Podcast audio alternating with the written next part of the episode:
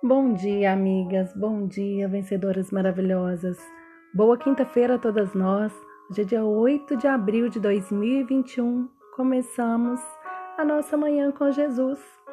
O texto que faremos reflexão está no livro de Efésios, capítulo 6, verso 10 ao 11.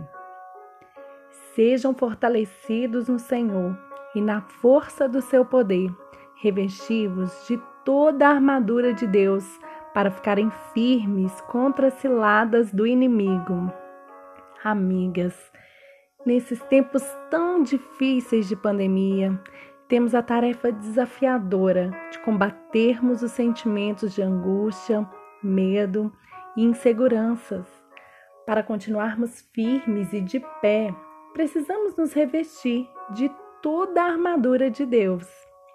A armadura de Deus um conjunto de objetos místicos e espirituais invisíveis. É uma linguagem figurada, onde nos devemos procurar andar vestidas com esses adereços para resistir aos dias maus.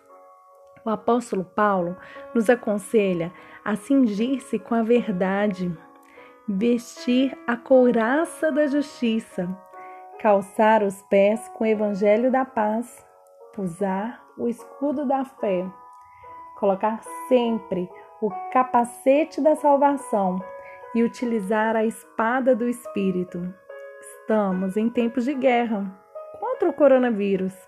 Assim como precisamos sempre sair de casa usando máscara e álcool gel, que possamos também nos lembrar de revestirmos a armadura de Deus, andando em verdade, agindo em justiça nos relacionamentos, levando sempre uma palavra de paz.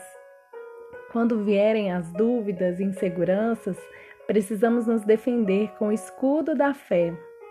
Quando vier o temor, a angústia, coloque o capacete que te lembra a salvação do Senhor e use sempre a espada do Espírito de Deus para espantar os inimigos Precisamos andar no temor do Senhor, fazer o que está ao nosso alcance e confiar sempre nele.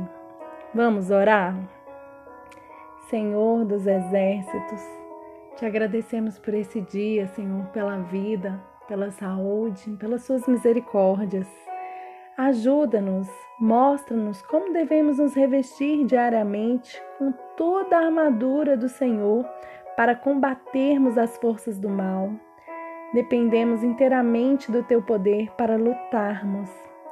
Mesmo em meio às incertezas e instabilidades desse mundo, ajuda-nos a depositar nossa confiança em ti, que é a nossa rocha inabalável.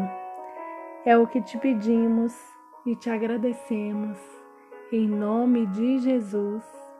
Amém.